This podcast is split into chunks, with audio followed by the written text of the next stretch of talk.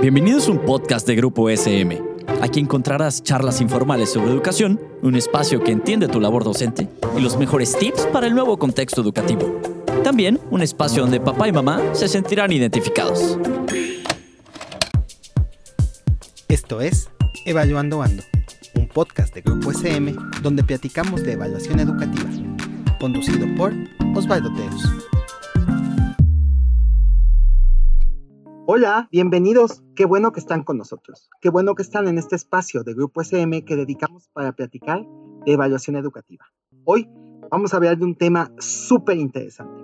Hoy vamos a hablar de cómo mejorar la retroalimentación que hacemos a nuestros alumnos con una experta en el tema. Vamos a platicar con la maestra Aida Flores Serrano, quien es es consultora en educación. Aida, bienvenida, ¿cómo estás? Hola, ¿qué tal Osvaldo? Un gusto estar con ustedes y un honor que, nos, que pues, me hayas invitado a este podcast. No, el, el honor es nuestro, honor es nuestro que hayas decidido platicar con nosotros, ¿verdad? Y bueno, vamos a empezar para abrir como el tema. Te voy a preguntar, Aida, ¿a qué nos referimos con retroalimentar en, con sentido formativo? Bien, pues mira, retroalimentar con sentido formativo tiene que ver con ayudar al otro, en este caso pues hablando de un entorno escolar, entorno educativo, pues ayudar al estudiante, ¿no? O al aprendiz a, que llegue al objetivo hacia donde nosotros estamos apuntando, ¿no? Eh, vamos a hablar en un contexto muy específico de docencia, en donde tenemos pues un objetivo académico, ¿no? De, parte de la materia y demás. Y entonces la idea de la retroalimentación con sentido formativo es ayudarlo a llegar a ese objetivo, ¿no? Hacia donde apuntamos. Y bueno, para eso pues necesita que nosotros le vayamos diciendo lo necesario, ¿no? para que se vaya acercando. No es como, como darle estas pistas cuando alguien va como con un poco con los ojos cerrados, ¿no? Le vas diciendo a la derecha, a la izquierda, dos pasos adelante, uno hacia atrás. Bueno, más o menos esa, sería como la idea. Eh, ayudarlo a llegar a ese objetivo, ¿no? Y para eso pues nosotros les vamos dando pistas, ¿no? Y esas pistas pues pueden ser desde muy directivas, ¿no? Como, como esta parte de tres pasos hacia adelante, ¿no? Tienes que hacer esto hasta en planteamiento de preguntas, ¿no? O sea, también las podemos hacer como, como preguntándole como te sientes cómodo con este tema, ¿Qué, crees que podrías mejorar, ¿no? Preguntas a lo mejor en un, planteamiento un tanto más metacognitivo. La idea es que lo que nosotros le digamos no sea necesariamente un juicio. Es decir, no le estoy diciendo estás bien o estás mal, sino más bien algo que le ayude a acercarse más al objetivo inicial que nosotros estamos planteando. Entonces, una mala retroalimentación, porque también hay retroalimentación que no es muy útil, vamos a decirlo así, es aquella que te describe lo que estás haciendo, ¿no? Como de, eh, respondiste cinco preguntas de 10, pues me estás describiendo lo que ya hice, pero no necesariamente me estás diciendo cómo puedo mejorar y cómo puedo hacerle para responder en lugar de cinco, ocho preguntas mejor o nueve preguntas mejor de las que me estás haciendo, ¿no? Por decirlo así. Claro, vamos un poco sobre que podamos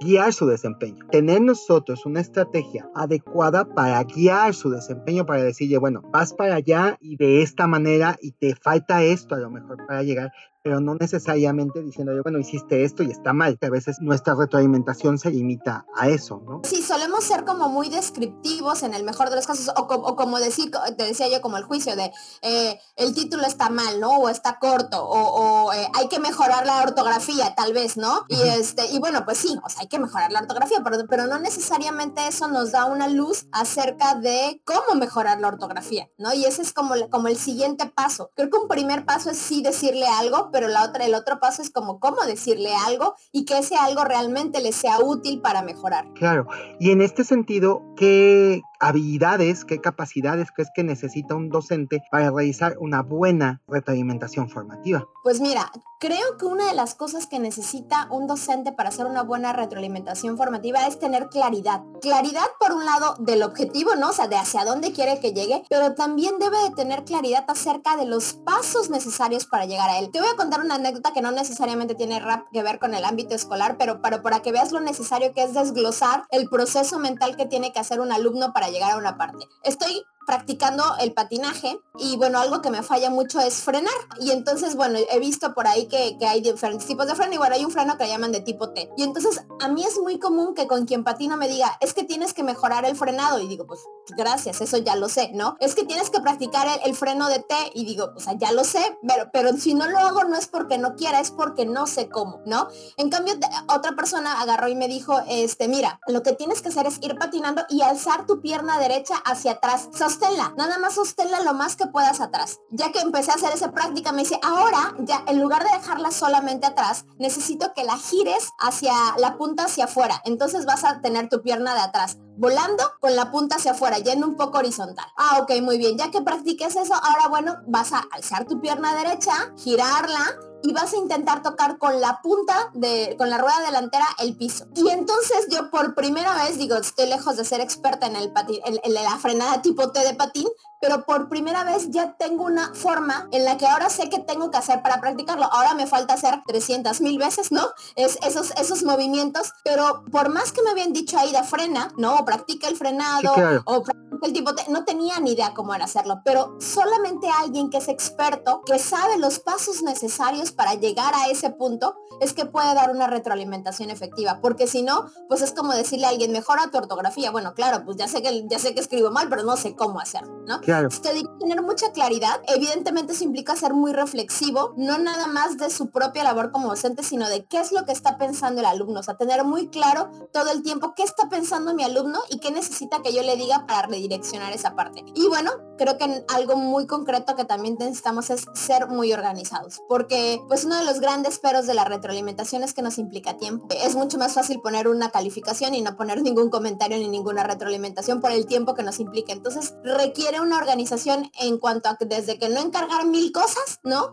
O sea, encargar pocas, pero retroalimentarlas y darle oportunidad a que la corrige y demás. Entonces, pues yo, yo diría eso, ¿no? Claridad del objetivo, claridad de los pasos necesarios para llegar a ese objetivo, ser reflexivo, ser organizado y pues mira, si le damos una pizca extra, sí tener claridad en la expresión, ya sea oral o escrita, dependiendo de la forma en la que diéramos la retroalimentación. Claro, creo que ahí también va involucrado, creo que también va incluido esta parte de, de digo, se sobreentiende, pero a lo mejor lo quisiera dejar como muy claro, ser buenos observadores y conocer bien a nuestros alumnos, ¿no? Claro, totalmente porque el arte de una buena retroalimentación es aquella que se hace viendo lo que hace el otro, ¿no? Viendo, observando.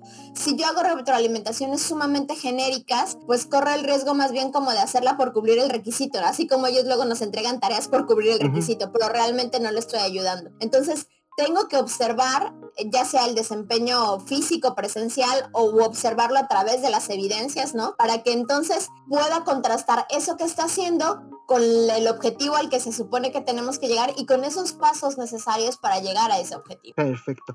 Y bueno, ya para ir cerrando, ¿qué recomendaciones le daríamos a nuestros maestros para poder mejorar la forma en que retroalimentan a sus alumnos? Mira, creo que algo importante es que siempre retroalimentemos partiendo del antecedente del estudiante.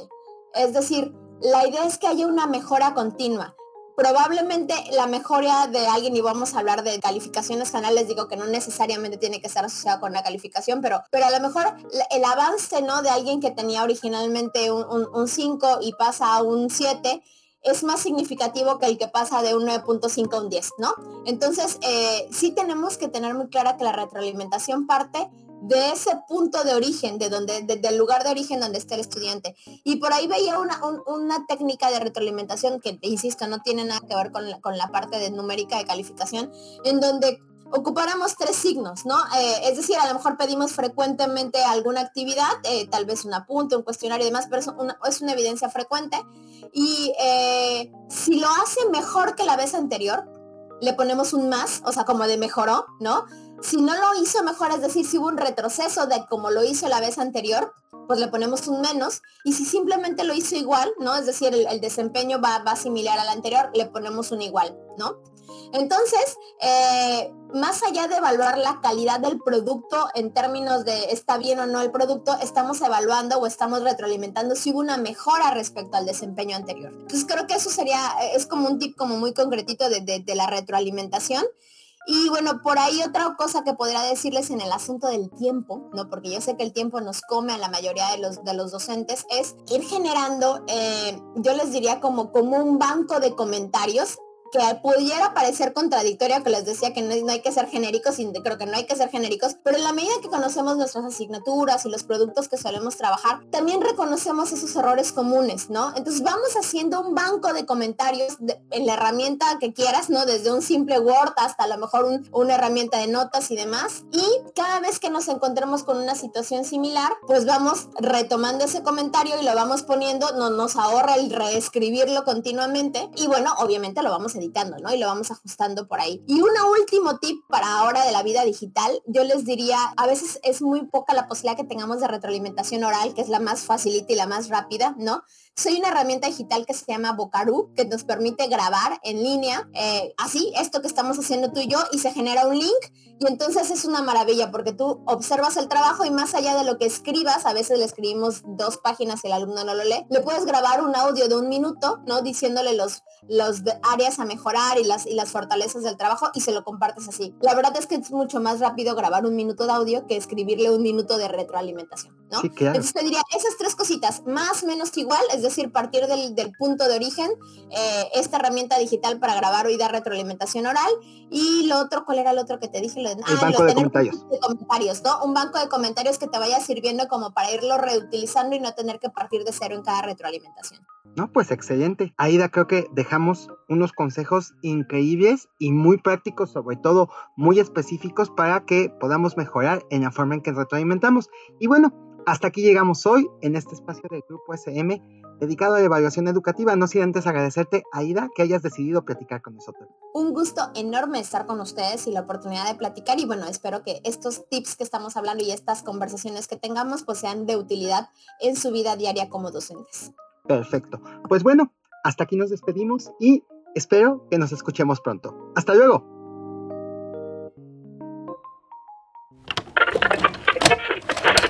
Esto fue un podcast producido por Grupo SM.